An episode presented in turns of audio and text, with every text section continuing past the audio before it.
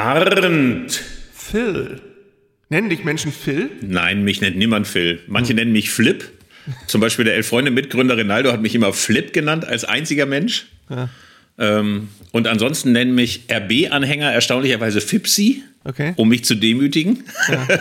und ansonsten werde ich einfach immer Philipp genannt, weil dieser Name halt auch einfach so wunderschön ist. Ja, so sind wir mittendrin in der Folge heute mit einem äh, unglaublich interessanten Einstieg, den wir jetzt schon hinter uns haben. Ja, äh, ich muss kurz erklären, warum wir so hallig klingen, denn das hat seinen Grund. Wir podcasten mich heute quasi, na zumindest virtuell live aus dem Tabellenkeller. Wir wollen heute darüber sprechen, wie sich das anfühlt, wenn man so ganz, ganz tief im Tabellenkeller steckt und was Vereine tun können, um dann doch noch den Klassenerhalt zu schaffen.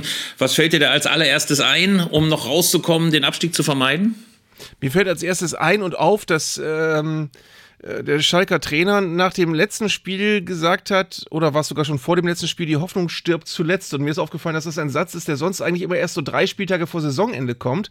Und das ist ein, in meinem Empfinden, für mein Empfinden ein sehr, sehr schlechtes Zeichen ist, wenn man das nach 19 Spielen schon so raushaut. Also die Hoffnung, Hoffnung stirbt zuletzt, äh, in meinen Augen auch ein Satz, der noch nie von jemandem gekommen ist, der dann nicht abgestiegen ist. Und ähm, auch ein Satz, der eigentlich immer nur äh, kommt, gleichbedeutend mit, wir verkacken es eh, aber ich muss ja irgendwas sagen. Also wenn man sagt, die Hoffnung stirbt zuletzt, dann ist die Hoffnung längst tot. Schön finde ich auch Verschwörungstheorien, die gerne mal im Tabellenkeller gesponnen werden. Also wutentbrannt nach vielleicht einem falschen äh, Elfmeter oder Schiedsrichterpfiff, dann sagen sie gerne immer, wenn sie uns nicht in der Liga haben wollen, dann sollen sie das sagen. Wobei nie klar ist, wer denn eigentlich sie sind, ob das ADAC, DFB, FIFA oder CIA ist. Äh, Hauptsache, sie wollen nicht, dass wir in der Liga bleiben. Das hat Peter Neururer gerne mal bemüht. In Frankfurt habe ich das auch schon mal gehört. Also über all das reden wir, wenn wir die nächste Folge von Zeigler und Köster präsentieren, live aus dem Tabellenkeller. Also es ist alles vorbereitet. Jetzt geht's los.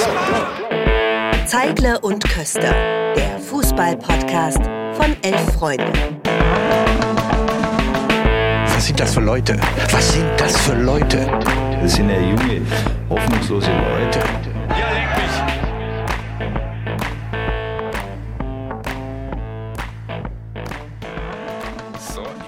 Ist dann jetzt schon Folge 21, ne? Und jetzt sind wir ganz tief unten angekommen. Ganz tief unten angekommen. Wir müssen heute über Schalke reden, über Hertha, über all diejenigen, die ganz, ganz tief im Tabellenkeller stecken und jetzt sich so irgendwie überlegen, was machen wir denn jetzt eigentlich? Ähm, schön ist ja, dass als allererstes immer überlegt wird, immer überlegt wird, den Trainer rauszuwerfen.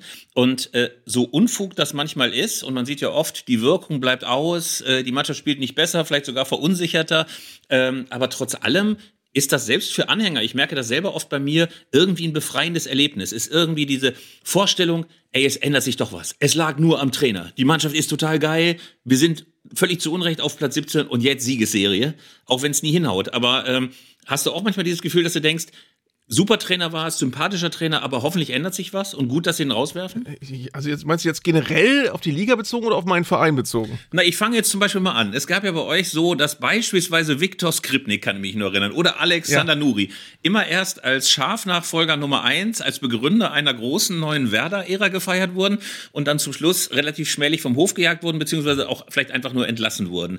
Ähm, und mhm. jeweils dachte ich so, auch da, ja, ist vielleicht so, neue Impulse braucht's, jetzt braucht's den Retter. Also ich konnte dann auch verstehen, dass der Verein gesagt hat, jetzt ziehen wir mal die Notbremse oder die Reißleine. Ähm, also dieses Gefühl einfach, als Fan eines Vereins so verzweifelt zu sein, so viel beschissene Spiele gesehen zu haben, dass du dann denkst, okay, jetzt mal den Trainer weg, jetzt mal was Neues probieren. Naja, das Lustige ist ja, dass das oft aus dem Gefühl herauskommt, irgendwas muss man ja probieren was natürlich äh, bei der Führung eines mittelständischen Unternehmens äh, eigentlich ein schlechter Ratgeber ist, irgendwas zu machen, um irgendwas zu machen. Ähm, ich finde, das, äh, das Negative daran ist das bleierne Gefühl, wenn du den Trainer entlassen hast und du merkst, äh, es geht nicht von allein alles besser und du weißt ganz genau, okay, das war jetzt eigentlich deine Patrone, den nächsten kannst du nicht schon wieder entlassen. Da sind ja Gefühle, die dir als Bielefelder auch nicht ganz fremd sind. Äh, ich finde im, im Moment interessant in Stuttgart, dass da jetzt auch schon drüber geredet wird, dass Labadia eigentlich auch nicht gezündet hat, obwohl der Präsident sagt, oh super, super Impuls, hat eigentlich alles geklappt. Ähm, oder nee, Werle hat das, glaube ich, gesagt. Weil ich weiß gar nicht, wer, irgendeiner in Stuttgart hat es gesagt, dass das eigentlich, dass wir einen neuen Impuls wollten und genau das hat auch geklappt. Ähm, also das Problem ist, du merkst dann immer diese Hilflosigkeit, wenn der Trainer entlassen ist, dann geht es meistens dann irgendwie auf den Sportdirektor oder auf irgendwen anders, weil du ganz genau weißt, okay, Trainer können wir jetzt nicht nochmal als Schuldigen nehmen, also muss jetzt irgendwer anders schuld sein. Und dann befindest du dich in so einer Hilflosigkeitsspirale.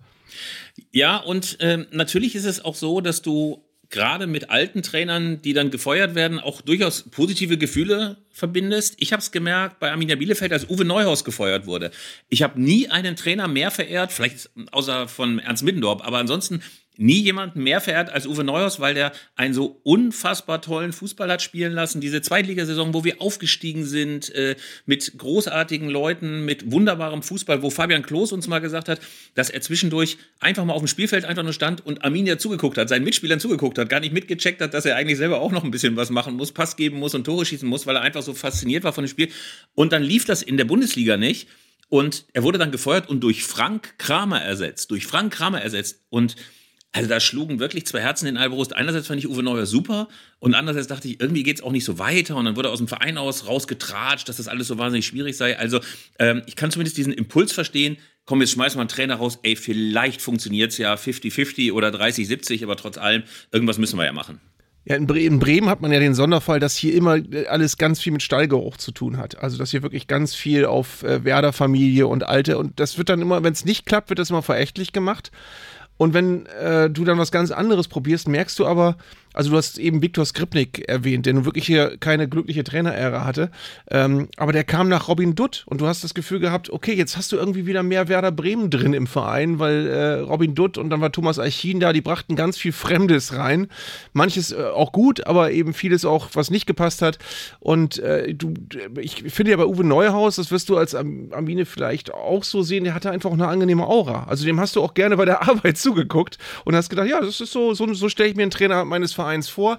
Ähm, und das ist ja auch ein wichtiger Faktor. Also, das ist äh, zumindest nach außen hin ein Faktor, der für ganz viel Akzeptanz sorgt. Äh, wenn du einen Trainer hast, wo du das Gefühl hast, der äh, ist irgendwie komisch, irgendwie komme ich mit dem, werde ich mit dem nicht warm. Und dann, dann hat der auch von vornherein, äh, äh, wie, wie Frank Kramer auf Schalke, der von Anfang an nie eine Chance hatte, weil die Schalker gesagt haben: Nee, das ist, das ist irgendwie nicht der, den wir wollen. Und ähm, dann ist es auch ganz, ganz schwierig. Ich, ich kenne wenig Beispiele, bis gar keine von Trainern, die so. Ähm, mit so ganz schlechter äh, Ausgangslage angefangen haben irgendwo und die dann aber alle überzeugt haben ähm, und, und nachhaltig dann doch Erfolg hatten. Also vielleicht mit Abstrichen Bruno Labbadia, als er in Wolfsburg anfing, wo er auch fürchterlich angefeindet wurde und die Mannschaft dann ins internationale Geschäft geführt hat. Ähm, das war so, so ein seltenes Beispiel, aber ähm, viel, oft passiert das nicht. Nee, das passiert nicht oft. Und natürlich musst du dich dann, um mal bei der Ausgangsfrage zu bleiben, wie kommt man dann aus dem Tabellenkeller wieder raus? Äh, musst du dich natürlich auch als Trainer schon vorher, also bevor du gefeuert wirst, vielleicht auch da ein bisschen selber nochmal kontrollieren, was machst du denn da eigentlich? Also mir fällt es oft äh, auf, dass gerade in Pressekonferenzen Trainer dann immer wieder den gleichen Quatsch erzählen, wir müssen wieder aufstehen, diesen Nackenschlag müssen wir verdauen, wir müssen jetzt mal den Bock umstoßen. Ich habe mal vor ein paar Jahren, als Thomas Doll in Hannover war, einfach nur mal mitgeschnitten, was der in seinen Pressekonferenzen alles gesagt hat. Das hören wir uns mal ganz kurz an. Äh, ein anderes Gesicht zeigen müssen.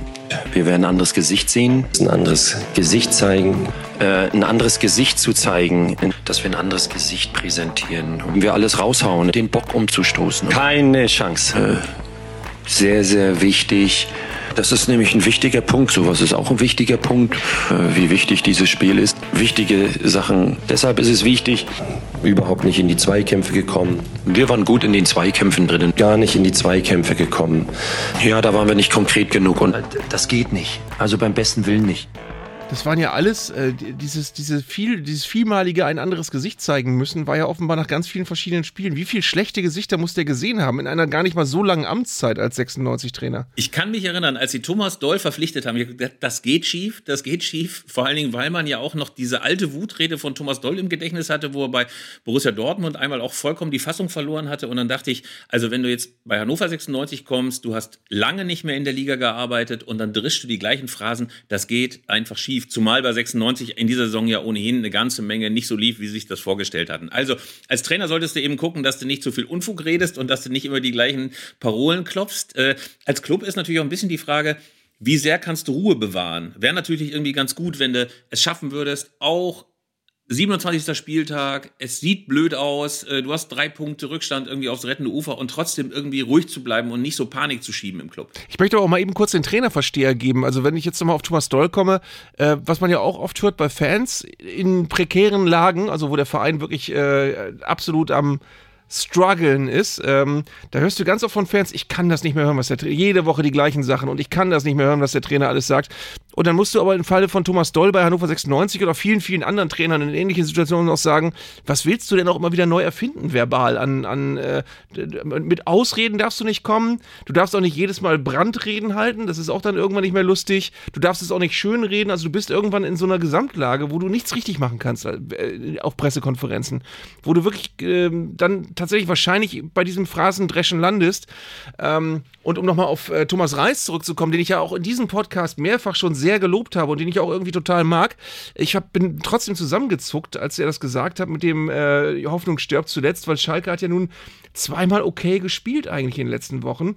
Äh, hat eine Menge neue Spieler eingebaut und hat nicht jetzt 16 Punkte Rückstand, sondern äh, lass mich gucken, wie viel sie haben. Sie haben fünf. Also das ist ja nicht so, dass man das nicht aufholen kann. Und dann zu sagen, die Hoffnung stirbt zuletzt, finde ich, äh, uh, finde ich ein paar Umdrehungen zu viel. Ist ein bisschen schwierig. Ähm, übrigens, eine Sache, die du auch nicht machen solltest, ist, mit den Fans zu verscherzen. Irgendwie musst du gucken, dass du eine Einheit bildest zwischen Fans und Spielern, dass die Leute das Gefühl haben, wir ziehen alle am gleichen Strang. Da ist ja, ich will jetzt nicht schon wieder über Werder reden, aber da fand ich tatsächlich dieses Werder Wonderwall-Dingen äh, von ein paar Jahren ganz beeindruckend, wie man richtig gesehen hat, eine ganze Stadt steht hinter dem Verein, bildet ein Spalier.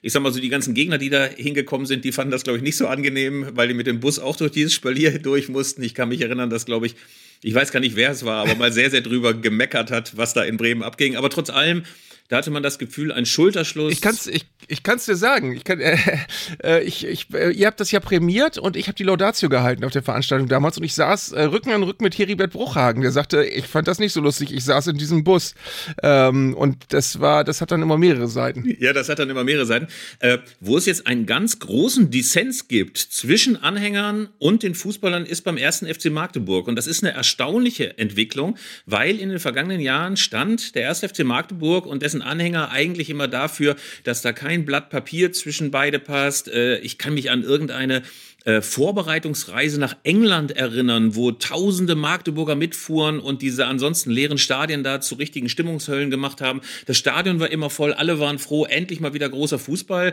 in Sachsen-Anhalt. Und jetzt gab es eine Szene, und wir hören da mal kurz rein, da hört man den Capo der äh, Magdeburger Ultras äh, aufs Spielfeld brüllen, während die Spieler, muss man sich die Szenerie vorstellen, direkt vor dem Zaun stehen. Und äh, es ist eine Ansprache, die bei mir sehr gemischte Gefühle hinterlassen hat. Wir hören mal kurz rein. Ich weiß nicht, ob ihr das noch nicht mitbekommen habt. Wir sind tief und fest im Abstiegskampf. Da warten wir hier ein bisschen mehr. Da warten wir Kampf von der ersten bis zur letzten Minute und kein Alibi-Fußball.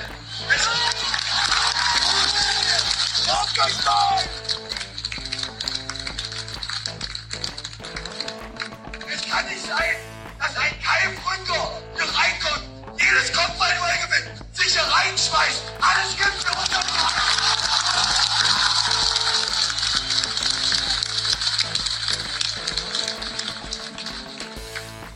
Nein, ihr bleibt hier! Das gehört genauso dazu!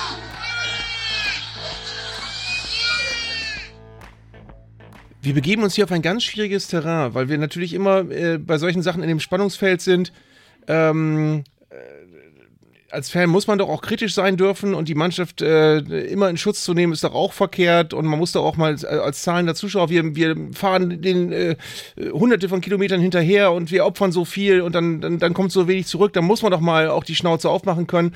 Aber ich finde eben, äh, weil wir gerade, äh, weil du gerade das Thema Wonderwall und Schulterschluss und so weiter erwähnt hast, ich weiß immer nicht, das Ganze, was wir da gehört haben, das ist ja nur ein, eine, ein, ein Mühe entfernt von, wenn ihr absteigt, schlagen wir euch tot. Und es ist auch, hat auch eine sehr ähnliche Geisteshaltung wie wir wollen euch kämpfen sehen oder äh, wir haben bezahlt, wir wollen was sehen. Also alle Sachen, die man eigentlich äh, eklig findet, äh, kommen da so ein bisschen zum Vorschein aus der Verzweiflung heraus.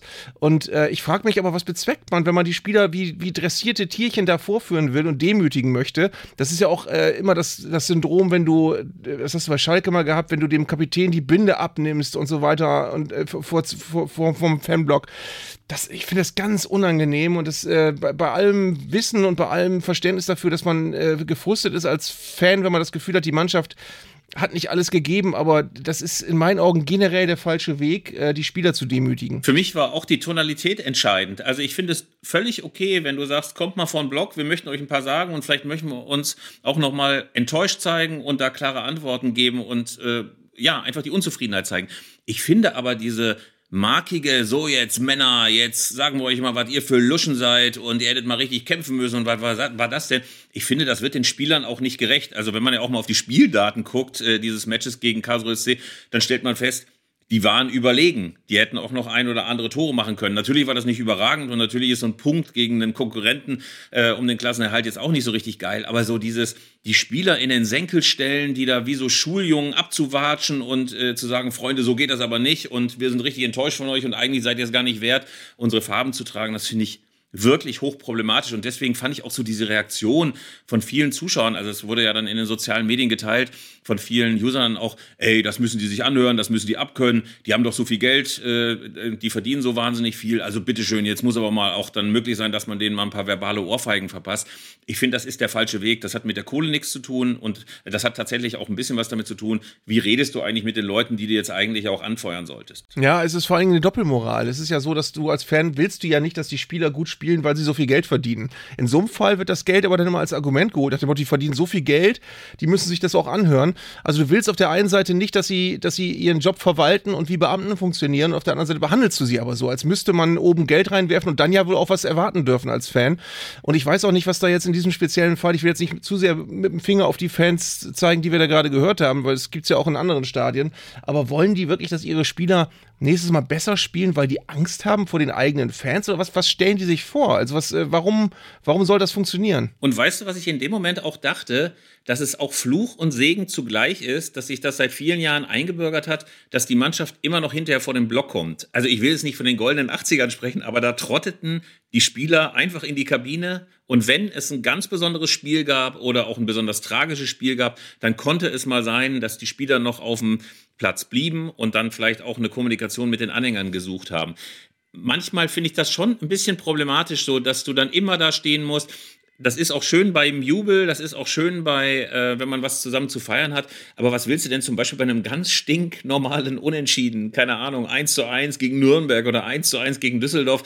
Was willst du denn da vom Block? Also ich, finde, das hat manchmal auch was Pflichtschuldiges. Ja, vor allen Dingen, äh, es ist doch eine Geste, man will doch, dass die was zu sagen hat und was bedeutet. Aber wenn man sie einfordert, weil sie obligatorisch ist und den Leuten sagt, ihr müsst aber bei jedem Spiel vor dem Block kommen, weil sich das so gehört, was ist es dann noch wert? Dann ist es nicht mehr als ein Händedruck. Also dann, äh, dann hat es nicht, nichts zu bedeuten. Und eigentlich will man ja genau das nicht. Man will ja Emotionalität, man will Identifikation, man will, dass die Spieler ähm, dass den Spielern das was bedeutet, dass man als Fan sie, sie unterstützt. Man will, dass die, den, zwischen den Spielern und der, den, dem, den Fans ein Funke überspringt, dass da eine Nähe ist und genau das ist das Gegenteil. Ja, und ich glaube, dass man Wertschätzung ja sucht, auch als Anhänger. Und ich glaube, ich fühle, würde mich viel wertgeschätzter fühlen, wenn ich das Gefühl hätte, das ist eine besondere Geste, wir haben gewonnen oder wir haben meinetwegen auch nur gekämpft. Manchmal ist es ja auch so, dass du ganz unglücklich verlierst und dann finde ich es trotzdem total logisch, dass du als Mannschaft vor dem Block gehst und sagst, ey, hat nicht geklappt heute, aber äh, gut, dass wir zusammengestanden haben. Also von daher könnte man zumindest mal überlegen, als Denkanstoß, als kleiner Denkanstoß, ob man dann nicht mal sagt, äh, das ist jetzt nicht mehr eine Pflicht, dass du wirklich bei jedem Spiel, egal wie lausig das gewesen ist oder wie unspektakulär, dass du dann immer vom Block erscheinen musst. Aber was ganz interessant ist, lieber ähm, wenn wir so über die Rolle von Spielern reden, dann kommen wir eigentlich fast automatisch zu dem großen Aufregerthema dieser letzten Tage, nämlich diesem Interview, das Manuel Neuer in der Süddeutschen Zeitung einerseits und The Athletic, diesem ähm, englisch-amerikanischen Sportportal andererseits gegeben hat und in dem er mit dem FC Bayern richtig abgerechnet hat. Äh, hauptsächlich geht es vor allem darum, dass ja der Torwarttrainer Topalovic entlassen worden ist beim FC Bayern. Wir haben ja schon drüber geredet in den letzten Wochen und Manuel Neuer darüber richtig entsetzt ist. Er vermisst die Menschlichkeit beim FC Bayern. Ich fasse das mal kurz so zusammen. Er hat das als äh, Tritt empfunden, wo er doch schon am Boden lag wegen seiner Skiverletzung. Er hat äh, sich gefühlt, genauso wie die anderen Kollegen da in diesem ganzen, in der ganzen Torwartbubble beim FC Bayern, äh, dass ihm das Herz rausgerissen ist. Ähm, als du dieses Interview gelesen hast oder so, zumindest die ersten Schlagzeilen darüber, was war so dein erster Gedanke? Gut, dass er sich mal äußert, endlich mal ein mündiger Profi oder was war so die erste Emotion? Also was mich vor allem befremdet hat, ist die gesamt, die, das gesamte Schauspiel, was wir da mitbekommen, weil ähm, es ist so, dass mit Tapalovic der persönliche Torwarttrainer von Manuel Neuer entlassen worden ist, in dem Moment, wo Manuel Neuer sich ein Bein gebrochen hat, in, in seiner Abwesenheit sozusagen. Äh, entscheiden die Bayern, komm, das beenden wir jetzt äh, und holen einen neuen Torwart. Das ist eine Situation, die, die wirkt nicht besonders harmoniesuchend, also die wirkt nicht so, als wenn die Bayern da eine eine einvernehmliche, gute Lösung, mit der alle gut leben können, gesucht haben, sondern sie wollten da wirklich äh, was zerstören geschlagen. Äh, und dass Manuel Neuer dann darauf nicht erfreut reagiert, ist die eine Sache. Dass das, äh, wie damals Philipp Lahm mit einem nicht autorisierten, vom Verein autorisierten Interview tut, ist eine äh, Ungewöhnlichkeit. Auf der anderen Seite muss man sagen, der ist äh, bester Torhüter der Welt gewesen, äh, der ist äh, Weltmeister. Äh, es ist sowieso komisch, dass solche Leute eigentlich keine Interviews geben dürfen, ohne dass der Verein jedes Wort abnickt. Äh, das ist insgesamt eine ganz schwierige Gemengelage und ähm, ich verstehe da, äh, ich, ich sitze irgendwie dazwischen, verstehe beide Seiten gleich viel oder gleich wenig. Ich verstehe des, den Unmut von Manuel Neuer. Ähm, auf der anderen Seite verstehe ich, dass die Bayern mit diesem Interview nun gar nicht glücklich sind. Ich verstehe aber wiederum nicht, dass die Bayern überrascht sind, dass sowas kommt. Ja, also bei mir sind es auch ganz unterschiedliche Aspekte, die ich wichtig finde. Zum einen finde ich natürlich diese Vergleiche mit Philipp Lahm, der 2009 ja auch mal so ein Interview gegeben hat, dann 50.000 Euro Strafe zahlen musste, weil er das natürlich auch der Süddeutschen ins Blatt diktiert hat, was ihm alles nicht passt, von der Taktik, insbesondere auch von der Transferpolitik, die ihm damals nicht gepasst hat. Ich finde aber, dass ein großer Unterschied zwischen beiden ist, dass Philipp Lahm seine persönlichen Befindlichkeiten in dem Interview nicht in den Vordergrund gestellt hat. Also dem ging es mhm. um eine grundsätzliche Neuausrichtung der Transferpolitik, mehr Ehrgeiz, international endlich mal wieder angreifen zu können, mal wieder eine Chance zu haben, haben, die Champions League zu gewinnen nach 2001 wieder. Also da merkte man einen inhaltlichen strategischen Impuls. Den habe ich bei Manuel Neuer vermisst. Bei dem dachte ich, das ist totaler Frust, der ist verletzt, der ist genervt, der äh, empfindet das auch ein bisschen als Majestätsbeleidigung, als Angriff auf seinen Status und äh, er hat dann ganz zum Schluss noch in dem Interview gesagt, ja, ich bin ja Teamplayer, ich bin ja Teamplayer, aber eigentlich ist dieses ganze Interview, dieses ganze Gespräch ein riesiger Schrei, ich bin gar kein Teamplayer, ich bin persönlich gefrustet und das soll jetzt die ganze Welt erfahren, indem ich dieses Interview gebe. Ja, das ist, das steht wirklich über, über jeder Zeile im Prinzip. Aber auf der anderen Seite ist, äh, ist eben der Punkt, den ich, den ich nicht verstehe, ist, die Bayern haben das ja zugelassen, dass so, ein, so, eine, so eine Gemengelage entsteht. Die haben Toni Tapalovic auch aus Gelsenkirchen geholt, zur Zeit, gleichen Zeit wie, wie Manuel Neuer. Die haben zugelassen, dass da eine so enge ähm, Bindung entsteht, dass, dass der quasi, dass da unheimlich viel rum, also im positiven Sinne rumgekungelt wird. Die haben ein, ein unfassbar enges Verhältnis gehabt. Wenn du mal äh, guckst, was für Interviews es gibt mit Manuel Neuer so in den letzten zehn Jahren, es gibt, glaube ich, kaum ein Interview, wo Manuel Neuer nicht seinen Torwarttrainer erwähnt und erwähnt, dass der ihn ja so groß gemacht hat, wie er ist. Und die Bayern haben davon profitiert, dass sie in Manuel Manuel Neuer so viele Jahre einen der weltbesten Torhüter hatten, zeitweilig den weltbesten. Ähm, und das hat, äh, das, das lag im Verantwortungsbereich von Tapalovic. Ähm, und das haben sie eine Zeit lang oder äh, eine lange Zeit lang ähm, so hingenommen und so gefördert. Und jetzt kommen sie in einer Phase, in der Manuel Neuer weit weg und verletzt ist und nicht spielen kann, zum Ergebnis, wir lösen diese Verbindung jetzt mal eben einseitig. Und äh, ich verstehe auch nicht, dass nicht mehr bekannt wird. Also wir, wir können ja nur mutmaßen, es hat dann ein Gespräch gegeben und dann äh, sind die auseinandergegangen und äh, Ergebnis war ähm, sehr zum Unwillen von Neuer und Tapalovic, äh, du bist weg und wir holen jemand anders. Also äh, ich frage mich auch, wann das erste Tapalovic-Interview kommt. Das kann ja auch nicht mehr lange dauern. Da kommt dann die ganz, ganz große Abrechnung. Ähm, Marcel Reif hat in Bild TV, da ist ja sonst oft richtiger, richtiger Mist, was da erzählt wird, aber durchaus eine ganz interessante Frage aufgeworfen, nämlich, ob die Bayern das auch gemacht hätten, ob sie den Trainer auch rausgeschmissen hätten, wenn Neuer fit gewesen wäre. Und man kann das durchaus verneinen. Also da kann man schon ziemlich sicher sein, das hätten sie nicht gewagt, ihn quasi vor. Hm Neujahrsaugen im laufenden Betrieb rauszuwerfen. Sie haben diese Gelegenheit auch genutzt und insofern, da hast du auch ganz recht, Sie können nicht überrascht gewesen sein, dass nach dieser ostentativen Demütigung auch des Torwarts, der dann da verletzt hockt und dann auch noch sehen muss, dass sein engster Vertrauter abserviert wird und kalt abserviert wird. Und wir haben auch schon drüber geredet, innerhalb von wenigen Wochen nach der Verletzung in einer ganz, ganz dürren Pressemitteilung, so als ob der goldene Löffel in einer Mannschaftskantine an der Säbener geklaut hätte oder mal nackt mit einer Cousine ins Entmüdungsbecken gesprungen ist. Also sich irgendwas hat zu Schulden kommen lassen. Und das konnte ja äh, was man zumindest vom Tratsch von der Säbener Straße hört, nicht der Fall gewesen sein. Insofern, wie gesagt, ist das scheinheilig ein bisschen vom FC Bayern, weil sie wussten, dass das kommt. Aber es ist eben auch, ehrlich gesagt, so ein bisschen entlarvend von Neuer, weil er bei dem vielleicht ersten Interview, das er überhaupt mal gibt, ohne nur nichtssagende Floskeln aneinander zu reihen. Also wir haben da ja auch mal schlimme Erfahrungen mitgemacht. Wir haben so ein schreckliches Interview mit ihm geführt, in dem nicht ein einziger interessanter Gedanke stand. Das war wirklich faszinierend. Also der Kollege hat ja über eine Stunde mit ihm telefoniert und da stand nichts, nichts drin, was in irgendeiner Weise spannend, elektrisierend oder auch nur anregend gewesen wäre. Also das war das erste Interview, in dem Neuer überhaupt mal ein bisschen was von seinem Seelenleben kundgetan hat.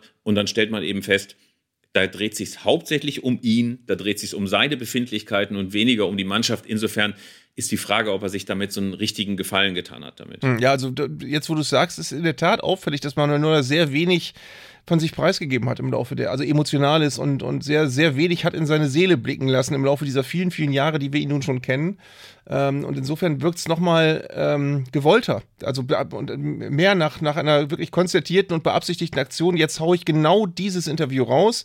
Ähm, das wurde ja auch mit Sicherheit gegengelesen von der Partei Neuers. Und äh, dann haben die entschieden, ja, genau so soll das raus. Genau so soll es veröffentlicht werden. Das ist jetzt nicht unbedacht, das ist jetzt nicht aus der Wut heraus, sondern das ist genau das Interview, was zu dem Zeitpunkt erscheinen sollte. Und wir sind mal gespannt, ob das jetzt das Ende der Ära Neuer eingeläutet hat. Also ob der dann einfach irgendwann wiederkommt und Jan Sommer so großartig ist, dass sich die Frage gar nicht stellt. Ähm, Manuel Neuer hat ja sehr, sehr kämpferisch gesagt, rechnen Sie nicht damit, also dass er quasi kampflos aufgibt. Der wird wahrscheinlich wieder in die Kabine kommen und erstmal über Jan Sommer äh, ein Loch in die Wand hauen und solche Sachen, wie man äh, früher das von Oliver Kahn kannte. Ähm, aber klar ist eben auch, er wird jetzt keinen so unangefochtenen Stand mehr haben, wie er den vor seiner Verletzung hatte. Da war ja trotz seines fast biblischen Torwartalters klar, er ist die Nummer eins, an den braucht niemand rankommen. Und selbst wenn es eine Nummer zwei, eine Nummer drei, eine Nummer vier ist, die hat keine Chance. Aber wir wollen ja nicht, lieber Art, nur Spielerschelte betreiben, sondern wir müssen mal einen Spieler nochmal loben. Im Vorgespräch hast du eingewandt, äh, dass du ihn ja schon mehrfach gelobt hast, auch im Podcast, dass du schon viele, viele, viele warme Worte über ihn verloren hast. Aber trotz allem, nach dem Pokalauftritt gegen Darmstadt, nach den letzten Auftritten in der Bundesliga, müssen wir nochmal warmherzig, fast ein bisschen verliebt, erotisiert über Mario Götze sprechen. Mario Götze bei Eintracht Frankfurt. Ist das nicht eine wunderbare, herzerwärmende Story, dass der so gut spielt wieder? Ich finde im Nachhinein auch sehr beeindruckend, wie, wie offenbar seine Karriere geplant worden ist, nachdem es diesen riesen Knick gab bei Bayern und äh, dieser langen Pause, die er gemacht hat, weil offenbar war der Schritt nach äh, in, die Niederlande für ihn genau das Richtige, genau das, was man manchen Spielern wünscht, wo man sagt, der muss mal in einer Liga spielen, wo auch guter Fußball gespielt wird, aber wo er so ein bisschen raus ist aus diesem Fokus, aus diesem täglichen Sumpf, in dem man steckt, wenn man als äh, hochgejubelter Jungstar und Weltmeister in Deutschland jeden Tag in der Zeitung steht, weil man Leistung nicht äh, so erbringt, wie es gedacht ist. Der hat sich in, äh, in der Eredivisie, hat er sich offenbar ähm, wirklich komplett erneuert und ist dann als, als äh, äh, fast neuer Spieler zu Eintracht Frankfurt gekommen, ähm, der dieses Ganze, der sich gehäutet hat quasi, der dieses Ganze ähm, äh, zeigt der Welt, dass du besser bist als Messi äh, Gehabe, das ihm von außen aufgedrückt worden ist, der das alles abgeschüttelt hat und der wirklich einfach nur als guter Bundesligaspieler, der in einer Mannschaft, der einer Mannschaft richtig viel geben kann, zurückgekommen ist und das tut er jetzt. Das tut er jetzt und er hat gegen Darmstadt groß aufgespielt. Man hat das Gefühl, er ist richtig befreit von diesen Erwartungen. Es gab ja ganz, ganz viele Hobbypsychologen, die ihm erzählt haben, du kommst nie wieder auf die Beine. Wer einmal in einem WM-Finale ein Tor erzielt hat und das entscheidende Tor auch noch und ist so gehypt worden, der kann gar nicht mehr normal spielen. Das ist quasi eine extraterrestrische Figur wie Andi Brehme und wie Gerd Müller und wie Helmut Rahn. Ähm, aber das hat er, finde ich, auf richtig gute Art und Weise hinbekommen und er scheint auch irgendwie erwachsen zu, geworden zu sein. Ich muss ja gestehen, dass ich ihn so über Jahre mit großem Befremden betrachtet habe, insbesondere die, diese Inszenierungen, die er teilweise da bei Instagram gemacht hat, immer so sphärische Bilder, wo er in die Ferne guckt, äh, wo er irgendwelche Produkte präsentiert. Man hat das Gefühl, das ist so ein Typ, der ist überhaupt nicht bei sich. Der ist komplette Inszenierung, der ist ein Typ, der sich selber sucht, aber nicht findet. Und dann kommt er nach Frankfurt gar nicht mal zu einem richtig einfachen Zeitpunkt. Also er ist ja nicht quasi vor dem großen Erfolg gekommen und hat alles mit aufgebaut, sondern ist später wieder dazugekommen mit dem Geld, das Frankfurt dann hatte. Und trotzdem hat er den Druckstand gehalten, er hat sich eingefügt, er hat vor allen Dingen jetzt auch wieder diesen Blick, den damals ihn bei Dortmund so stark gemacht hat, weswegen Klopp sich so sehr in den verliebt hat. Also der ist so wieder ganz der Alte und doch irgendwie neu und erwachsen und gereift. Das finde ich eine wunderbare Entwicklung und zeigt eben auch, dass du solche Leute nie abschreiben darfst. Da kannst du nicht sagen, ey Götze, das war halt nix, äh, war beim Bayern nix, Dortmund zweite, ähm, zweites Gastspiel, das war auch scheiße. Also vergessen wir den mal, sondern da siehst du, das Umfeld passt und dann passt es auch wieder mit dem Spieler. Das ist einfach ein Fußballer, der unheimlich gerne Fußball spielt und der weit davon entfernt ist mit 30, er ist jetzt immerhin schon 30, äh, dieses, dieses Abgewrackte zu haben, was manche Leute in seinem Alter haben, die die eben schon so viel hinter sich haben. Ich habe den gestern äh, nach dem Spiel beim äh, Interview gesehen im Fernsehen, habe gedacht, Mann, was hat dieser Mann in seiner Karriere schon alles hinter sich? Was hat der schon alles erlebt? Was hat der schon alles probiert, was nicht funktioniert hat? Und wie viel ist ihm schon gelungen? Also das, das, das reicht normalerweise für drei Karrieren, was der erlebt hat.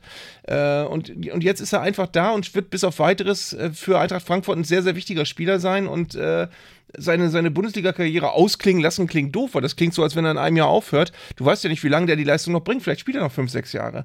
Also der hat äh, ne, wirklich jetzt in den letzten Jahren sehr viel gute Entscheidungen getroffen und es freut mich sehr, weil er es einfach auch verdient hat, dass er eben nicht still und leise in, in Holland verschwindet und irgendwie nie wieder auftaucht, weil es dann doch äh, im falschen Moment zu viel war, was auf ihn eingestürmt ist. Also ich finde es schön, dass es solche Geschichten gibt. Und bevor wir jetzt noch Lobendes über die Frankfurter Eintracht sagen, muss ich immer sagen, dass ich einen großen Ekel und ein bisschen Neid verspüre, wenn Leute, deutsche Leute, holländische Sachen richtig aussprechen. Wie du eben die, die, die wie hast du es genannt, die Eredivisie hast du eben gesagt. Ja, ich nuschel dann immer ein bisschen, weil es dann holländisch klingt. Ich habe keine Ahnung, wie man es richtig ausspricht. Die Aber ich teile das. Das war, das war eklig von mir, wirklich. Ja, du hast und, recht. Und ich habe das mich schon früher im Physikunterricht am Barwin-Gymnasium in Bielefeld gehasst. Da hatten wir einen, es gibt da so einen äh, Physiker, der schreibt sich Christian Huygens, also H-U-Y-G-E-N-S. Ein Astronom war das, glaube ich. Und wir hatten einen in der Klasse, der nie, wie wir alle, Christian Huygens gesagt hat und immer, ja, ähm, und hier ist die Erfindung von Christian Höchens.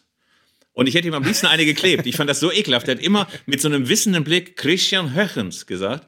Und daran fühlte ich mich eben erinnert, als du so sehr, sehr eklig Eredivisie gesagt hast. Mir ist, äh, mir ist das irgendwann mal aufgefallen, äh, ich habe äh, bis, bis ins hohe Alter das Wort Elfteil hatte ich noch nie gehört. Das wusste, das kannte früher kein Kommentator. Und irgendwann hat mal ein Kommentator damit angefangen, dass man die holländische Nationalmannschaft ja Elfteil nennt. Ich sage jetzt gleichzeitig für alle, die sich jetzt böse melden, die niederländische Nationalmannschaft natürlich, meine ich.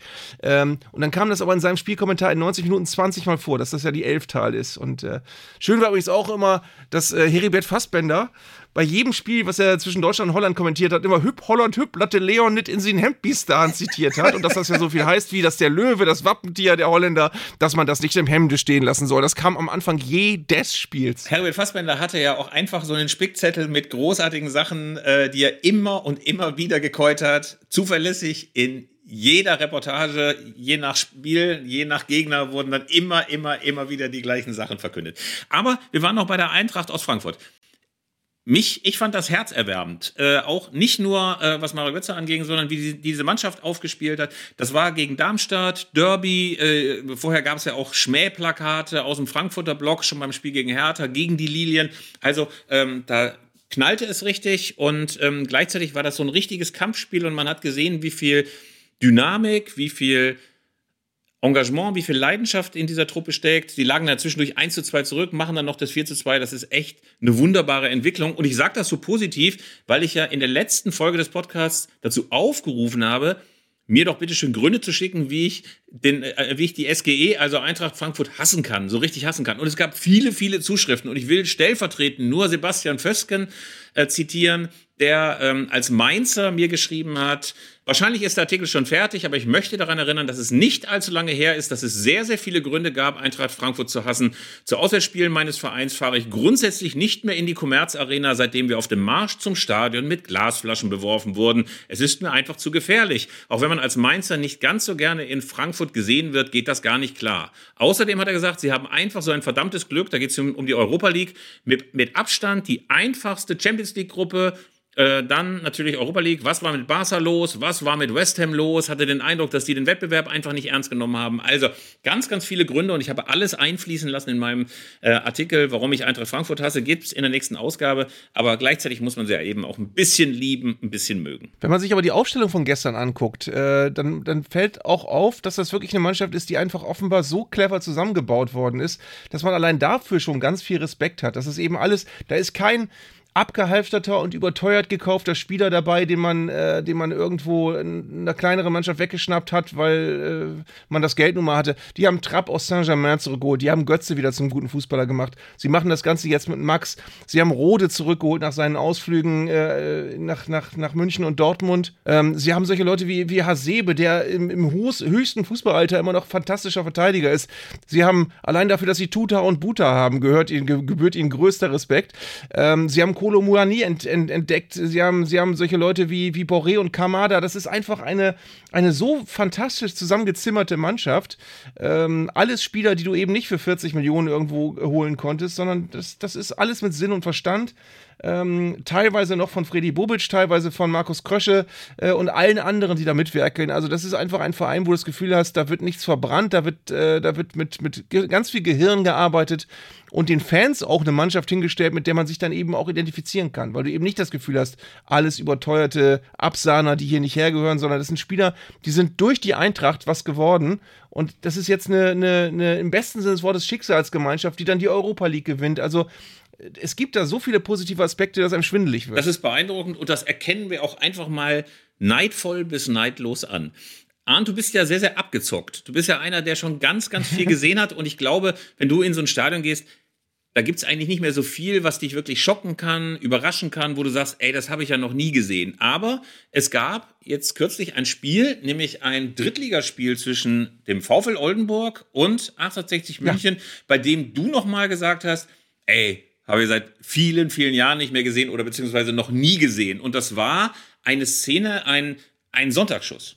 Ja, äh, generell war das ein tolles Spiel, weil äh, Oldenburg ist ein Verein hier aus meiner Nähe, wo ich mich freue, dass die wieder im bezahlten Fußball aufgestiegen sind. München 1860 ist auch ein Verein, den man irgendwie immer äh, verfolgt. Und dann äh, haben die gegeneinander gespielt. 60 München so ein bisschen in der Krise und Oldenburg natürlich einer der vorprogrammierten Abstiegskandidaten. Dann lagen die 0-2 zurück bis zur 90. Minute und dann hat ein, äh, ein Spieler des VfB Oldenburg ein, wirklich eine Szene geliefert, die ich noch nie gesehen habe. Weil natürlich hast du im Fußball schon Fallrückzieher-Tore gesehen und Distanzschüsse und auch Torwarttore und tolle Flugkopfwelle. Und äh, Manfred Starke heißt er, hat ein Tor geschossen in der 90. Minute.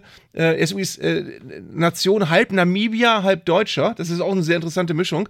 Und äh, er ist ähm, im Prinzip fast in Höhe der Mittellinie von der Seitenauslinie vom Tor weggelaufen und hat dann aus, ich glaube, 45 Metern den Ball mit links als Drehschuss oben ins Eck ge ge gejagt, hätte ich fast gesagt, aber es war eine Bogenlampe dann auch noch. Also ein ganz komischer, ganz komische Szene und eins der tollsten Tore, die ich seit langer, langer Zeit gesehen habe. Und mir ist dann nochmal klar geworden, dass das die Momente sind, äh, die einen, der viel Fußball guckt, dann auch nochmal vom Sitz reißen, weil irgendwann bist du so abgeklärt und hast wirklich alles schon, schon gesehen. Und ich weiß auch noch ganz genau, als, als Kind, als ich meinen ersten Fallrückzieher gesehen habe, das hat mich umgehauen. Und mittlerweile weißt du ganz genau, nee, du siehst im Jahr drei, vier, fünf Fallrückzieher-Tore in der Bundesliga und äh, das ist immer noch schön, aber es ist halt nichts Besonderes mehr. Und deswegen bin ich so dankbar für so Fußballmomente, wo du sagst, ja, das, das habe ich in der Tat noch nie gesehen. Ich habe ja so ein paar Momente, an die ich mich wirklich erinnere, weil ich genau noch weiß, wie es im Stadion war oder wie ich es vom Fernsehen gesehen habe. Ähm, das erste Tor, das mit dem Bimmelchen erzielt wurde, Horst Rubisch 1 zu 0 gegen Österreich bei der WM 82. Hat er ja quasi fast mit dem Geschlechtsteil erzielt. Fand ich damals auf jeden Fall beeindruckend. Zumindest sagte das ein Kommentator auch, das sei nur halb mit dem Oberschenkel erzielt worden. Äh, ich kann mich auch noch erinnern, das erste Spiel, äh, wo eine Mannschaft nur mit neun Spielern auf dem Platz war, Arminia Bielefeld gegen den ersten FC Saarbrücken. Da waren ganz, ganz viele krank von Arminia Bielefeld und dann liefen die einfach zuerst mit zehn auf und dann verletzte sich noch einer, dann warten wir nur noch zu neun. Ich habe irgendwie gedacht, okay, das ist jetzt ein Match, da wird gerade ein bisschen Geschichte geschrieben. Da war ich auch ein bisschen ergriffen, weil ich dachte, das gibt's ja gar nicht, dass eine Profimannschaft nur mit neun Spielern spielt. Ähm, sowas fand ich beeindruckend. Ich finde auch bei so großen Spielen wie beispielsweise diesem Halbfinale von Sevilla, Deutschland-Frankreich, hatte man ja auch das Gefühl, da wird jetzt so Geschichte geschrieben. Also sowas hat man ganz, ganz selten. Das ist wie so ein Riss im fußballerischen Geschichtskontinuum, dass du solche Spiele hast, in denen keine taktischen Erwägungen mehr zählen, ähm, keine Vorsicht mehr geht. Es geht nur noch hin und her, pure Dramatik, alle sind ergriffen. Uli Stielicke singt zusammen, Harald Schumacher richtet ihn wieder auf und so weiter und so fort. Also es gibt es nicht mehr so oft, dass man so ergriffen ist von solchen Spielen. Ja, aber das ist das Schöne, weißt du, weil als, als, als Kind wirst du ja mit allem aufgeladen. Als Kind siehst du irgendwann deinen ersten, ich weiß nicht, es gibt so, so Schlüsseldinger, als ich meine erste rote Karte gesehen habe. Oder als ich das erste Mal gesehen habe, dass theoretisch ein Torwart einen Elfmeter auch halten kann, was äh, bis zu diesem Zeitpunkt in meiner Kindheit einfach immer sichere Tore waren. Und dann, dann merkst du ganz genau, okay, du hast jetzt eine leere Festplatte und die wird immer voller als Fan, je länger du Fußball guckst und du, irgendwann ist alles drauf. Und irgendwann gibt es eben wenig Sachen, die dich noch beunruhigen können oder, oder äh, die dich euphorisieren können.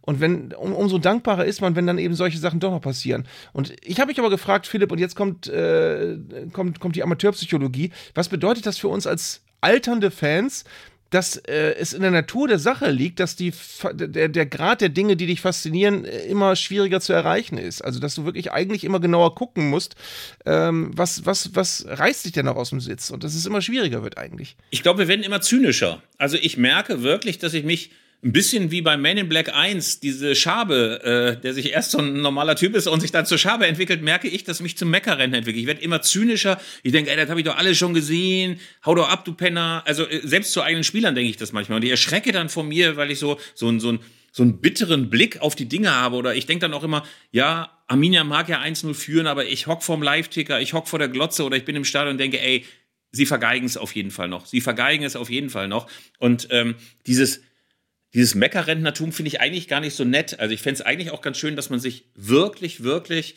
noch begeistern lassen kann von tollem Spiel, von Kombinationen. Das hatte ich nämlich, äh, wo ich nochmal ergriffen war von der Schönheit eines Spiels, bei einem Spiel, bei dem ich überhaupt nichts an Aktien drin hatte, emotionalen Aktien. Das war Barcelona gegen Juventus Turin, Champions League Finale 2015 muss das gewesen sein im Berliner Olympiastadion.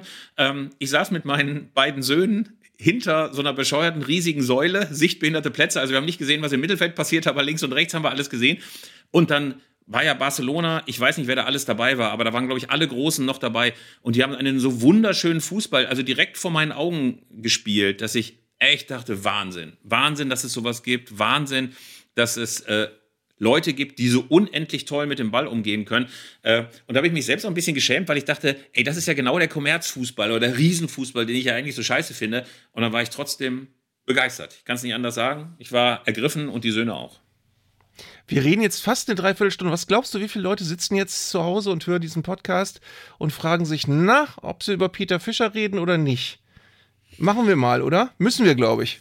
Müssen wir, müssen wir, denn das war ein großer Aufreger. Peter Fischer, der, ich möchte mal sagen, fast ein bisschen boulevardeske Präsident von Eintracht Frankfurt, der in den vergangenen Jahren so viele schlaue Sachen gesagt hat, der sich so gegen die AfD eingesetzt hat, der mit dafür gesorgt hat, dass äh, gerade das Gedächtnis an den Holocaust, an das, was auch mit Eintracht-Fans während äh, dieser Verbrechen der Deutschen vorgekommen ist, äh, wieder ins Bewusstsein der Leute geholt hat, der, finde ich, den Verein ganz großartig repräsentiert hat, aber auch navigiert hat durch diese Phase, in der die so viel Erfolg hatten.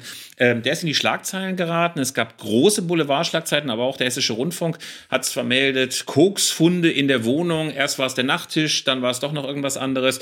Dann ähm, ging es noch um den Nachwuchs, der angeblich auch mit einem Kumpel in der Schule gekokst haben soll. Also ganz, ganz viele Gerüchte, ganz, ganz viele Schlagzeilen.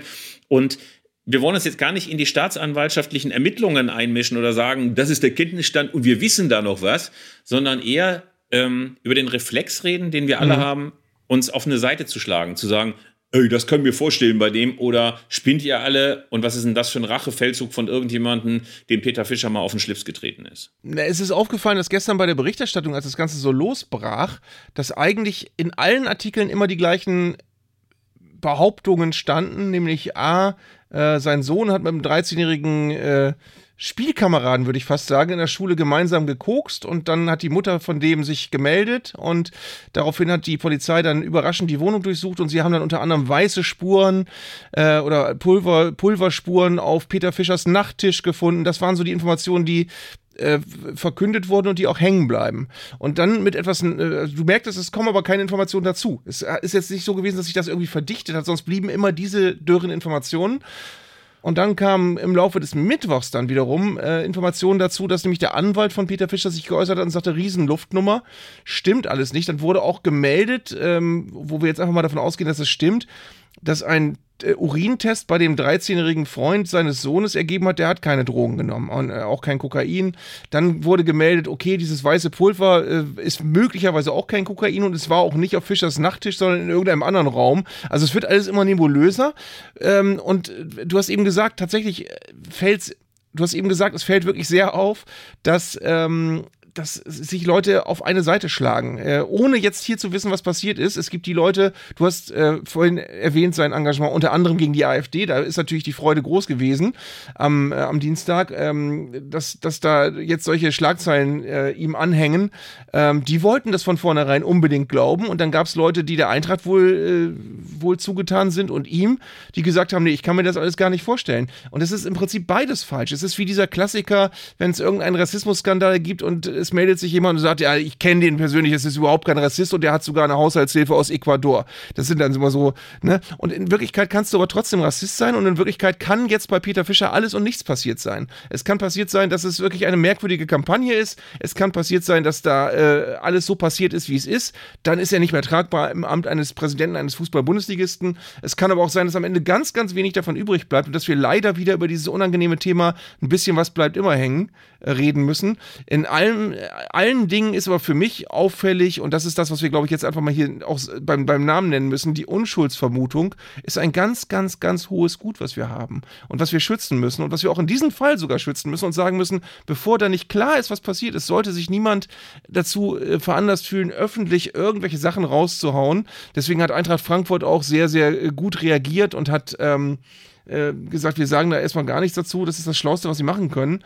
Äh, es ist alles falsch. Man kann für ihn jetzt nicht blindfütig Partei ergreifen, wenn man nicht weiß, ob nicht doch was dran ist. Man kann ihn aber auch nicht ans, ans, ans Kreuz nageln, wenn man nicht weiß, äh, ob nicht möglicherweise viel weniger dran ist, als man denkt. Ja, und ich finde, man muss dann auch mal sich selber kritisch fragen, ey, hält man es nicht einfach aus, mal drei Tage die Klappe zu halten, drei Tage einfach mal zu warten, was da rauskommt? Äh, man hat das Gefühl, es ist unselige Spekulation. Es gibt ganz, ganz viele Leute, die dann da ihr Süppchen kochen wollen. Also gerade die AfD-Heinis fand ich besonders unerträglich, wenn man das Gefühl hat, ey, die haben nur drauf gewartet, dass der sich irgendeine Verfehlung sorgt, um gleich zu sagen, ja, siehst du mal, ne, ähm, Wasser predigen, Wein saufen oder jetzt zieht er noch mit seinen Kumpels eine Linie und so weiter. Also auch unerträgliches Zeug, wo man so genau merkt, dass die sich selber beschweren, wenn ihrerseits irgendjemand in die Schlagzeilen gerät, oh, das kann nicht sein, und die Systempresse und gleichzeitig werden dann ja auch Nachrichten des hessischen Rundfunks jetzt für bare Münze genommen, auch bei der AfD. Also ähm, die, da wissen sie offenbar auch nicht, was sie da selber tun sollen. Das finde ich unangenehm und deswegen ähm, sei hier einfach nochmal dran erinnert, dass man vielleicht auch einfach mal allesamt die Klappe halten können. Ich meine, dass wir jetzt auch schon wieder drüber reden, mag dieser These auch schon widersprechen, aber ich finde zumindest wichtig nochmal zu sagen, es gibt diese Unschuldsvermutung, bis es da ein Urteil gibt, ist niemand schuldig, auch niemand schuldig gesprochen, auch nicht in der öffentlichen Wahrnehmung. Du merkst aber auch an dem ganzen Fall und wie der, wie der behandelt wird, es ist ein Paradebeispiel für die Art und Weise, wie wir äh, uns verändert haben als Gesellschaft in den letzten äh, Jahren, weil früher, vor 20, vor 25 Jahren, als es noch keine sozialen Medien gab, da gab es viel mehr Menschen, die im Falle eines solchen Falles unentschlossen in der Mitte gestanden hätten und gesagt hätten, ich kann das nicht beurteilen, ich weiß nicht genug, ich, ich bilde mir mal noch kein Urteil. Und das ist durch, durch äh, Facebook, Twitter und alles mögliche andere äh, leider zerschlagen worden. Mittlerweile ist es so, mittlerweile gibt es äh, nur noch die zwei ganz großen Gruppen, diejenigen, die unbedingt glauben wollen, dass da was gefunden worden ist und diejenigen, die nicht glauben wollen, dass, äh, dass irgendwas Ernsthaftes hängen bleibt bei ihm. Und äh, das, die natürlichste Reaktion wäre ja zu sagen, äh, solange wir nichts wissen, sollten wir uns wirklich, wie du gerade gesagt hast, kein Urteil bilden und sollten vielleicht auch die Klappe halten und nicht laut kommentieren. Und das Ganze ist in den letzten 10, 15 Jahren komplett degeneriert, dass wirklich immer mehr Leute möglichst laut die Meinung sagen äh, zu Fällen, wo sie nicht wissen, was passiert ist, aber wo sie wissen, was sie wollen, was passiert ist. Das ist in dem Fall auch wieder das Syndrom. Ich will auch gar nicht zu sehr in diese Social Media Schelte einstimmen. Man kann aber einfach feststellen, dass es schon früher immer einen Prozentsatz riesengroßer Arschlöcher gab, dass die jetzt ein größeres Forum haben durch Facebook, durch Twitter, durch diverse andere Kanäle, durch Telegram und was es da alles noch an Unrat gibt.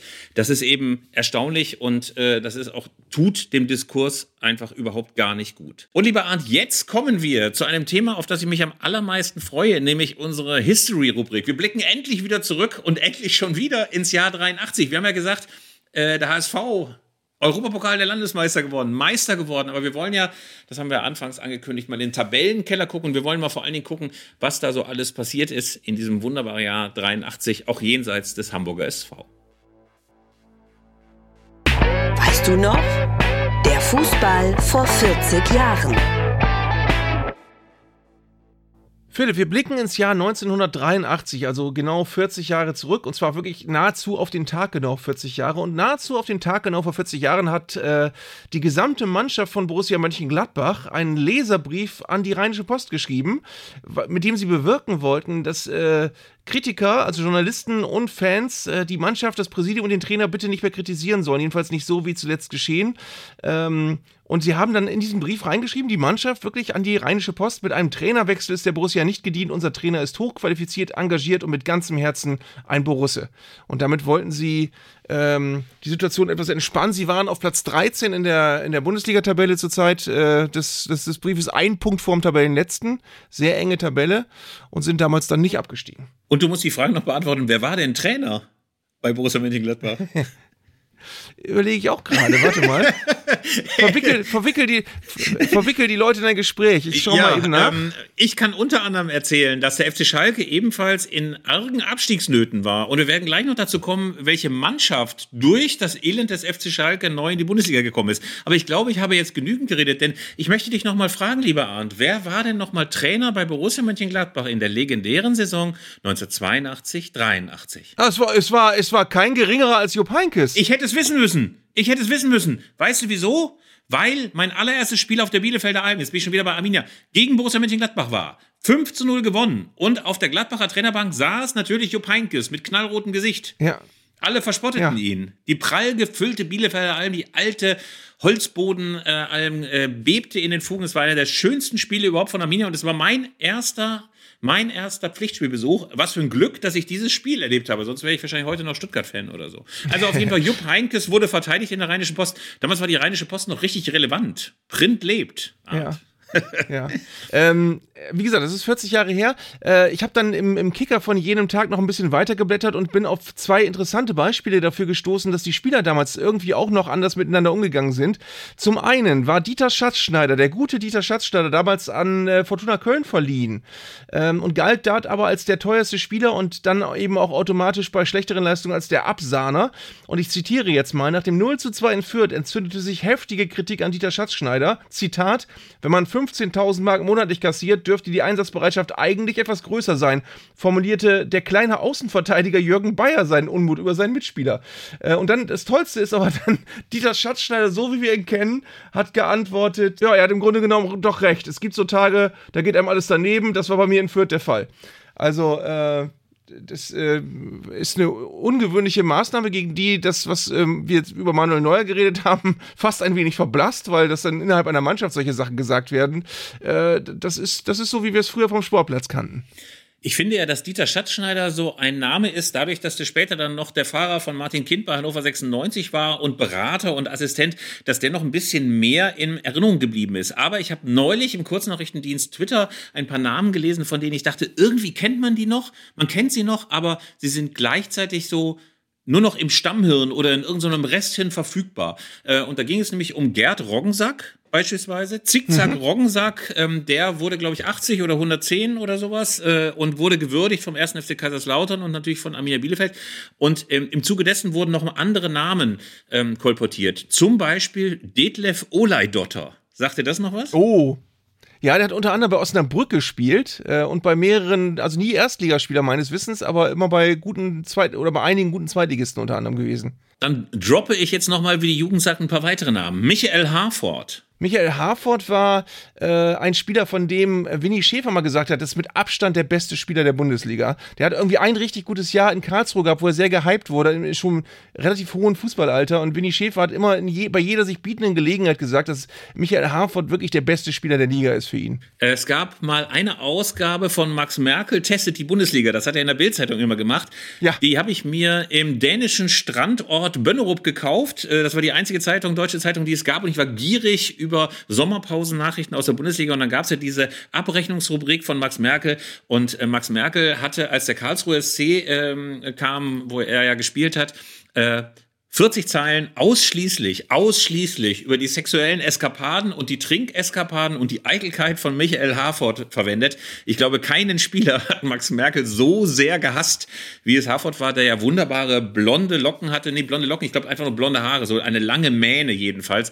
Und beim KSC, glaube ich, der Fanliebling Nummer eins. Nee, Moment, ich, ich muss kurz einhaken. Da muss ich jetzt, da muss ich wirklich einhaken, weil ich, ich finde, dieses äh, irgendeine Zeitung gekauft, die man dann gierig verschlungen hat, das ist so ein Urlaubsding, Urlaubsding aus der Kindheit gewesen. Kennst du auch noch diese, diese Begebenheiten, wo man an manchen Urlaubsorten drei oder vier oder fünf Tage warten musste, bis es dann den Kicker gab, der natürlich hoffnungslos veraltet war, aber wir hatten natürlich damals kein Internet, wo man das alles nachlesen konnte. Deswegen hast du manchmal am, am Freitag den Kicker vom Montag bekommen, bist aber vorher schon 60 Mal in diesen Kiosk gelaufen, um zu gucken, ob er inzwischen da ist. Und der radebrechende Kioskbesitzer hat gesagt, ja, er kommt wahrscheinlich heute mit, mal gucken. ja. Und dann hast du den, den, den verschlungen, obwohl er schon völlig veraltet war. Das ist für mich so ein Urlaubsding. Das ist für mich auch ein Urlaubsding. Den Kicker gab es auch immer und Autobild. Bild, Autobild und den Kicker. Ähm, Sportbild gab es ja damals und, und wo wir gerade beim, beim, beim Kicker waren, äh, selbe Kicker-Ausgabe genau heute vor 40 Jahren. Bernd Klotz, auch so ein Name aus dem Universum, ein ehemaliger Sturmtank, der beim VfB Stuttgart seine ersten Gehversuche machte. Und da sah man, oh, der könnte, könnte was werden. Und dann hat Borussia Dortmund ihn geholt. Ähm, und da hat er aber dann nicht so richtig reüssiert, um mit Jörg von Torra zu reden. Und hatte eine schwere Zeit ähm, und äh, der wurde im Kicker interviewt, ganzseitig. Ähm, und da wurde er vom Kicker darauf angesprochen, dass es ja einen Mitspieler über ihn gibt, der hämisch gesagt haben soll, der Klotz, der trifft auch aus 10 Metern nicht mal ein Scheunentor. Ähm, das war ein offenbar damals noch für originell gehaltener Spruch und Bernd Klotz hat geantwortet, ich weiß, von wem dieser blöde Spruch stammt, aber weil ich weiß, von wem der kommt, regt er mich überhaupt nicht auf. Den kann ich nämlich nicht ernst nehmen. Äh, auch das innerhalb einer Mannschaft so äh, chemikalische Störungen, die man äh, heute so nicht mehr an die Öffentlichkeit tragen würde. Bernd Klotz, auch noch beste Erinnerungen, genau, erst beim VfB Stuttgart, äh, ich glaube, äh, zum falschen Zeitpunkt abgehauen, weil Stuttgart ja 84 dann Meister wurde, aber dann durchaus ganz zuverlässig bei Borussia Dortmund äh, gespielt. Ich habe irgendwann sogar, glaube ich, Waldhof noch mal Mannheim, glaube ich, noch, oder? Ja, er ist nach Borussia Dortmund zu Waldhof Mannheim gewechselt, an den Alsenweg, wie es damals noch so wunderschön hieß. Auf jeden Fall einer dieser Untoten aus dieser frühen 80er Zeit, die, ich glaube, das ist dann einfach so ein Phänomen der Kindheit, die man sich merkt. Ich staune ja jetzt immer auch wieder, wie viele Jugendliche alle auswendig können, die gerade aktuell in der Bundesliga, in der Serie A, in der Primera, Prim, äh, die in der Bundesliga, in der Serie A, in der Primera, äh, verdammt nochmal, Primera Division will ich sagen. Also nochmal. Ähm, Eredivisie. okay, ich wollte ja in. Naja, Faden verloren. Also auf jeden Fall, ähm, alle Jugendlichen. Ach man, ich mach's mal von vorne einmal doch noch. Also, ähm, ich bin immer. Alles drin. ich bin erstaunt, das wollte ich sagen, dass es immer unfassbar viele Jugendliche heutzutage gibt, die alle Spieler auswendig kennen, die in den großen europäischen Ligen spielen. So will ich es mal formulieren.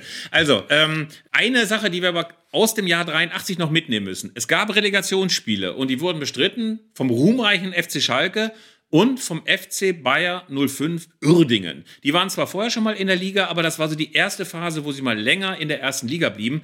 Und das war ja ein Glücksfall. Das war ein Glücksfall, denn ich glaube, es gibt ganz, ganz viele Erinnerungen, die man an Uerdingen in den 80er Jahren haben kann. Einerseits, glaube ich, DFB-Pokalsieg 85 oder 86 gegen Bayern München. Wolfgang Schäfer macht das entscheidende Tor. Und da war es doch, hin, doch hinterher so, dass Wolfgang Schäfer äh, unbedingt, als der Bus der Uerdinger äh, über den Kudamm fuhr, den Kopf aus dieser Dachluke rausstrecken wollte und die Ampeln wegköpfen wollte. Aber das war etwas Hybris und man hat ihn gerade noch wieder hineingezogen. Man hat ihn gerade wieder hineingezogen. Und er hat dann, glaube ich, hinterher auch mit dem Pokal im Bett geschlafen. Und das Zweite ist natürlich das Wunder von der Grotenburg. Hast du es damals bis zum Ende geguckt, sei ehrlich, ja. oder hast du abgeschaltet? Nee, ich hab's geguckt. Ich, ich habe damals Zivildienst gemacht und hatte einen ganz kleinen Schwarz-Weiß-Fernseher mit ganz schlechtem Bild. Und ich habe tatsächlich nichts anderes zu tun gehabt. Ich habe in meiner, in meiner Dienstwohnung gesessen und äh, kannte da niemanden und so. Und dann habe ich gedacht, okay, guckst dir dieses Fußballspiel an. Und es, das Ding ist, äh, du hast dann zwar sehr schnell gedacht, okay, da ist nichts mehr drin. Ähm, aber die Hoffnung stirbt zuletzt. Und dann hast du äh, ja relativ schnell gesehen, okay, da passiert jetzt offenbar noch einiges. Und dann hast du wirklich mit, mit, mit heißem Gesicht und offenem Mund da gesessen und hast auch wieder etwas gesehen, was du so noch nie vorher und auch nie wieder hinterher gesehen hast. Die großartigen Funkelbrüder, beide mit indiskutablen Haarschnitten, aber mit diesem Fieber in den Augen. Und Wolfgang Schäfer. Und ich glaube, Werner Vollack im Tor, kann das sein bei Ja. Uerdingen? Ich kann mich nicht mehr genau erinnern, aber auf jeden Fall haben wir ja hinterher auch mal die 100 größten Fußballspiele aller Zeiten gewählt von 200 Journalisten und Spielern und Funktionären. Und das ist tatsächlich auf Nummer 1 gelandet, noch vor dem Jahrhundertspiel Italien-Deutschland bei der WM 1970. Das Wunder von der Grotenburg. Ich glaube, das Hinspiel war 0 zu 2 und dann stand stand es schon 1 zu 3. Irgendwie sowas war das. Und dann landete Genau. es ganz zum Schluss bei 7 zu 3. Sie brauchten drei Tore mehr und haben dann hinterher vier geschossen. Und ich glaube, jeder, der damals da war, da sind wir vielleicht so ein ganz kleines bisschen wieder bei diesem Oldenburg gegen 60 Spiel. Der wird niemals vergessen, dass er dabei war. Das war so ein epochemachendes Spiel, großartig, ähm, dass man heute fast noch ein bisschen Gänsehaut kriegt, wenn man davon redet. Bevor wir zu den User- und Hörerreaktionen kommen, muss ich einmal ganz kurz noch was zum VfB Oldenburg sagen. Das brennt mir so auf der Seele. Ich bin so sauer auf den VfB Oldenburg, ähm, dass er damals dieses Stadion abgerissen hat. Ähm, dieses neue Stadion ist ja gruselig. Es soll ja auch ein ganz neues gebaut werden am Marschweg. Aber das Donnerschwee-Stadion war das wunderschönste Stadion, das der deutsche Fußball hatte. Die Hölle des Nordens. Ich weiß noch, wie wir bei einem Aufstiegsrundenspiel 1990 nach Oldenburg fuhren. Wolfgang Siedker war damals Spielertrainer beim VfB Oldenburg. Der dicke Klaus saß als Klaus Baumgart und als ähm, Präsidentendarsteller oder, oder als Sponsor auf der Tribüne. Und auf jeden Fall, wir verloren da auch. Und es war wunderschön. Du gingst durch so eine enge Straße. Da war eine riesige, große Mauer rechts. Und dann war da plötzlich eine Tür in dieser Mauer. Und du gingst durch diese Tür und warst plötzlich in einem Stadion. Ganz, ganz großartig. Südländische Atmosphäre, möchte ich fast sagen. Fast wie in Meppen. Also es ging richtig ab. Du hast das Gefühl, alle große Emotionen. Und ähm, das fand ich so beeindruckend. Das fand ich so beeindruckend. Obwohl Arminia da verloren hat bei dem Spiel, habe ich, gedacht, Bene- ich ey, beneide dich total. Ich beneide dich total um diese Erfahrung, weil ich war auch einmal noch am Donnerschwee, das war aber, als das Stadion schon am Verfallen war. Das, das ist jahrelang ist das sich selbst überlassen worden. Und wie man so sagt, die Natur hat es sich zurückgeholt. Die Tribüne war irgendwann zugewachsen, da haben irgendwelche Punks gewohnt. Äh, aber es war immer noch das Spielfeld da und es waren Reste der Tore da und du hast diese Mauer und die Tür hast du auch immer noch gesehen. Äh, das war ein so schönes Stadion und das ist auch eins der Beispiele für einen Verein, der durch das Stadion auch einen, einen wirklich entscheidenden Teil seiner Identität geopfert hat und leider jetzt in einem sehr seelenlosen Stadion äh, spielt, ähm, das auch gerne ändern möchte. Ähm, aber es war auch. Äh, man kann ja, Ja? hoffen, dass äh, die Oldenburger, wenn sie ein neues Stadion bauen, irgendwie ein kle- kleines bisschen von diesem Geist des Donnerschwee mit rüber retten in diese neue Arena. Das war wirklich so, dass die Menschen das auch verändert hat. Die gingen durch dieses Tor und das waren vorher halt so Oldenburger und die Oldenburger sind ja Ostwestfalen nicht so unähnlich. Also das sind auch so, so Meckerrentner, zynische Typen, die gerne auch mal fragende Autofahrer in eine falsche Richtung schicken und so weiter. Aber kaum gingen die durch dieses Tor, hatte das Gefühl, ey, das ist äh, wie die Bombonera in, äh, bei Boca Juniors. Also ähm, die Leute haben gebrüllt, gezetert, angefeuert. Ganz, ganz großartig. Also deswegen bin ich dem VfB Oldenburg so ein bisschen gram, dass er jetzt in dieser bescheuerten, seelenlosen Arena da spielt und nicht mehr am Donnerschwee. Arndt, aber wir müssen ganz zum Schluss jetzt noch mal zu den Hörerreaktionen sprechen. Und es gab, das kann man mal unbescheiden sagen, sehr, sehr viel nette, nette, nette, nette Post an uns, an podcast.elfreunde.de. Also schickt uns immer wieder gerne Anmerkungen. Wir lesen das alles mit ganz, ganz großem Vergnügen. Auch kritische Anmerkungen gerne. Einer hat dir bei Instagram geschrieben, dass ich eine Arminia-Sau bin oder irgendwie, dass ich den BVB immer reinreite oder so. Oder der Arminia-Kasper oder so weiter. Ähm, das, ähm, Ja, das, äh, nee, nee, du, ihr seid elf Freunde Spacken, seid ihr. Da fühle ich mich jetzt einfach mal nicht mit angesprochen. äh, und zwar, weil du, weil du angeblich in jeder Folge irgendwas ganz, ganz, ganz Hässliches über den BVB Nein. gesagt hast, was mir überhaupt nicht Ja, mir auch aufgefallen nicht, aber ich habe mal rumgefragt in der Redaktion und die haben gesagt, ja, ja, immer mal wieder eine Spitze, gerade gegen Ak Aki Watzke und ähnliches. Also von daher, ich nehme das alles zurück. Ich bin großer Anhänger von Borussia Dortmund. Stimmt auch nicht, aber äh, ich kann es einfach mal behaupten, um quasi dieser Spitze die Wucht zu nehmen. Aber Christian Klimek schreibt, ihr macht wirklich den besten Fußball-Podcast Deutschland und ich höre auf meinen täglichen, sehr langen Autofahren im Außendienst sehr viele, ihr beiden ragt heraus. Großes Kompliment. Dann kommt allerdings das vergiftete Kom Kompliment. Philips nur schwer erträgliches Arminia-Geschwafel macht Arndt mit seiner Regionalliga West Hingabe wett. Man muss dazu wissen, um das einordnen zu können, dass Christian Klimek Preußen-Münster-Anhänger ist. Preußen-Münster-Anhänger, das werden alle Leute außerhalb von Ostwestfalen und äh, Nordwestfalen und Südwestfalen nicht wissen, sind sich in Spinnefeindschaft zugetan. Äh, man foppt sich, man ärgert sich ähm, und spielt möglicherweise auch nächstes Jahr schon wieder in der gleichen Liga. Du kriegst sehr, sehr viel Lob ab, muss ich sagen. Sehr, sehr viel Lob, gerade von Preußen-Münster-Anhängern. Ja, die haben nichts gegen Werder Bremen, dafür weiß ich nicht, wie viele Hamburger äh, schreiben. Ähm, ich ich habe keine Ahnung. Äh, Auch das ist ja so ein Ding, weißt du, äh, dass äh, man anfängt, Leute zu hassen, weil sie irgendwann mal was Böses über deinen Verein gesagt haben. Das ist auch so eine Erscheinung. Aber wir, wir, ich, ich habe auch das Gefühl, dass wir uns, da, dass wir da so ein bisschen drüber stehen und dass unsere Hörer erfreulicherweise da auch ein bisschen Ja, drüber Christian stehen. Klimek steht da auch Ähm, drüber. Das will ich jetzt auch gar nicht gesagt haben. Wir hatten ja hinter noch einen sehr ausführlichen Mailwechsel, jeweils separat voneinander, äh, in dem der sich als sehr angenehmer Zeitgenosse entpuppte. Und Hörer Olaf hat uns auch aufgebaut, nachdem wir uns letztes Mal wegen der Nutzung diverser Modewörter gegeißelt haben. Haben. Diesmal war es ja wieder dabei, eines von denen. Wenn ihr es findet und uns die Minute sagt, in dem es vorgekommen ist, könnt ihr noch einen Preis gewinnen. Er schreibt, ich für meinen Teil möchte, dass ihr weiter reüssiert, die Moraltheologen raushängen lässt, die Männer benennt, die alles zu Klump schießen oder hauen und dass ihr ebenso weiter die heilige Schrift des Anstands hochhaltet. Und das finde ich ist doch ein ganz, ganz wunderschönes ja. Schlusswort zu der heutigen Folge, die ganz, ganz viel beinhaltet hat. Unter anderem der Eintracht-Präsident, der großartige Mario Götze, der VfB Oldenburg, 68 München, Detlef Oleidotter, Werder Bremen, Arminia Bielefeld. Michael Harford, Michael Harford. Michael Harford und Bernd Klotz nicht zu vergessen. Wir werden all diese Leute in Ehren halten. Wir werden mit ihnen zusammen reüssieren. Und wenn ihr uns beim nächsten Mal hört, werden wir auch wieder alles zu Klump schießen, verabschieden uns und freuen uns, wenn ihr nächstes Mal wieder dabei seid, wenn es heißt Zeigler und Köster. Ja, aber kleine Hausaufgabe bis zum nächsten Mal. Bitte guckt euch mal im Internet Bilder, falls ihr es nicht kennt, Bilder vom Donnerspiel an unter Stichwort Hörde des Nordens. Es wird euch gefallen. Das mache ich jetzt auch.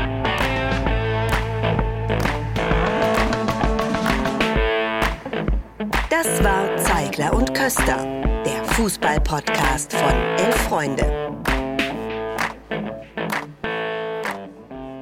Ihr hörtet eine Produktion im Auftrag der Audio Alliance. Koordiniert hat diese Folge der Kollege Tim Pommerenke.